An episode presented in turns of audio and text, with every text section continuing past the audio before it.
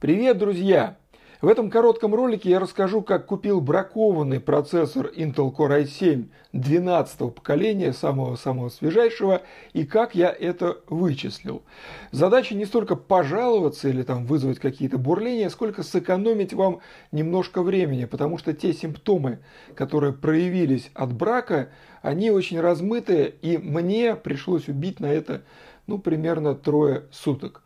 Если вы сэкономите себе немножко времени, то я буду очень рад и доволен. Поехали! Как вы знаете, процессоры 12 поколения Intel Core были анонсированы в конце октября 2021 года, а старт продаж был назначен на 4 ноября 2021 года. И вот к этой дате я начал яростно суетиться, потому что мне хотелось собрать компьютер как можно раньше. Мне это интересно, тем более, что в новых Intel Core появилась эта новая, совершенно новая архитектура, когда ядра в процессоре разные, там есть эффективные ядра и производительные ядра, и вот мне хотелось это попробовать самому на практике. Разумеется, душа рвалась взять топовый Core i9 12900K, но я понимал, что для широких масс вот эти Core i9 это ну примерно как вот девушка из метарта видит око, да зуб не имет. Поэтому стал выбирать между чем-то более доступным Core i5 или Core i7. После долгих размышлений остановился таки на Core i7, где 8 производительных ядер и 4 эффективных. Дальше были сомнения брать мне с Core i7 12700K или 12700KF. KF, вот точнее буковка F, это означает отсутствие встроенного графического ядра. Вот free, ну или другое слово на букву F. После некоторых размышлений взял таки с графическим ядром, потому что иногда видеокарты под руками нет, а компьютер стартануть надо, нехай будет. Разница в цене там порядка 2000 рублей. С процессором в начале ноября было так не очень легко, даже предзаказы открылись не у всех, но я в итоге заказал в двух местах, и в первом приехала 8 ноября тот самый Core i7 12700K боксовый. Это довольно важно на будущее. Проще всего было с материнскими платами. Asus привезла достаточный набор, и я решил остановиться на модели Prime Z690A. Это, скажем так, топовый топовый вариант бюджетного сегмента. Prime это бюджетная линейка, но вот именно модели с индексом A, они уже очень-очень сильно приближены к ROG Strix. Соответственно, я решил, что она будет подешевле, но при этом хорошая. Взял ее. Труднее всего было с памятью типа DDR5. Вот сейчас, сейчас я пишу этот ролик уже ближе к концу ноября, и все равно Купить DDR5 в Москве довольно проблематично. Она появляется по каким-то космическим ценам и немедленно исчезает. Но э, тут еще вот и как момент. Можно взять материнскую плату с поддержкой DDR4. Она тоже будет работать с Core 12 поколения. Но я подумал, что это не спортивно. Это не спортивно, потому что если уж собирать принципиально новый компьютер, пусть он будет принципиально новый во всем.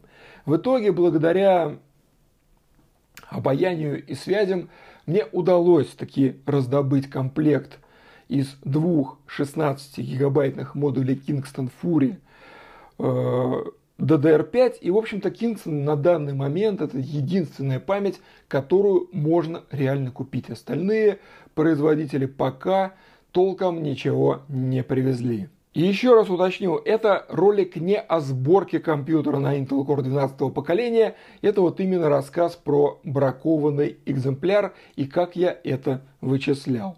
Как вы, возможно, слышали, у 12-х коров новый сокет LGA 1720, и для него теоретически, теоретически требуется новая система охлаждения. Но на практике все не так однозначно, потому что производители материнских плат, они люди умные и ответственные, поэтому они оставили на своих моделях для Core 12 поколения крепление под старые системы охлаждения. Я недавно купил водянку Arctic Liquid Freezer 360, по-моему, Liquid Freezer 2 360. И это просто шедевр, мать его, это потрясающая водянка, о ней отдельно расскажу. Изумительная штука. Так вот, изначально там были крепления только под LGA 12.2.0 и более младшая, и вот даже с ними все, в общем-то, стало нормально. Но я на сайте Арктика заказал дополнительное крепление специально для LGA 17.2.0. Обошлось мне это в 6 евро вместе с доставкой, и компьютер я собирал уже с ними. В общем, собрал я это дело, включаю, а оно не включается. То есть кулер, не кулер, а вот эта вот турбина на системе охлаждения процессора крутится, все остальные корпусные кулера стоят. И тишина.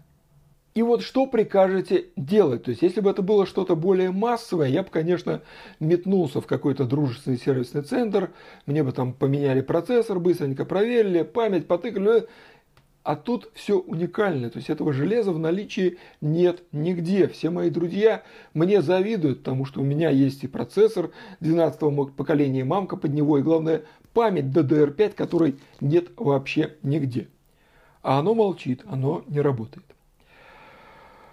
Я первым делом стал грешить на блок питания. У меня стоял в этом корпусе, где я собирал систему, довольно мощный Залман на 750 ватт, но у него одна линия 12-вольтовая от X12, а на новых мамках под Core 12 поколения два таких разъема.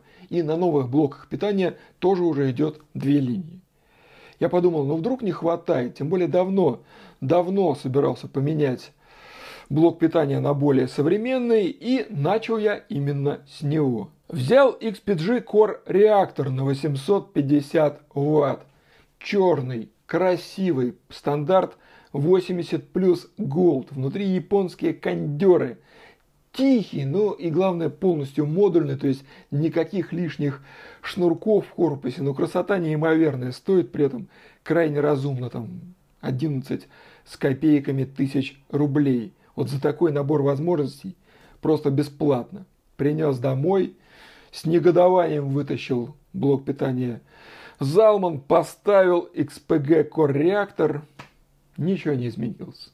Вечер становился томным. Я стал грешить на память. Все-таки DDR5 новый стандарт, там теперь на ней самой стоит контроллер, который там все решает. Думаю, ну вдруг контроллер криво припаяли, а памяти DDR5-то другой нет, ее еще пойди где-нибудь там найди. Но с помощью обаяния и связей я одолжил инженерный комплект DDR5. Вставляю, не работает. Дело было уже позднее, я оставил усилия, лег спать, забылся тревожным сном и к утру понял, что можно попробовать запустить систему не с двумя модулями Kingston Fury, а с одним.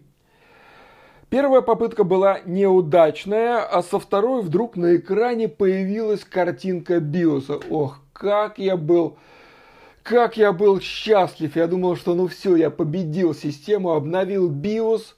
Там стояла какая-то еще августовская предварительная версия. Поставил второй модуль, опять все умерло. То есть единственное, прогресс какой-то, стали крутиться все кулера, включая корпусные.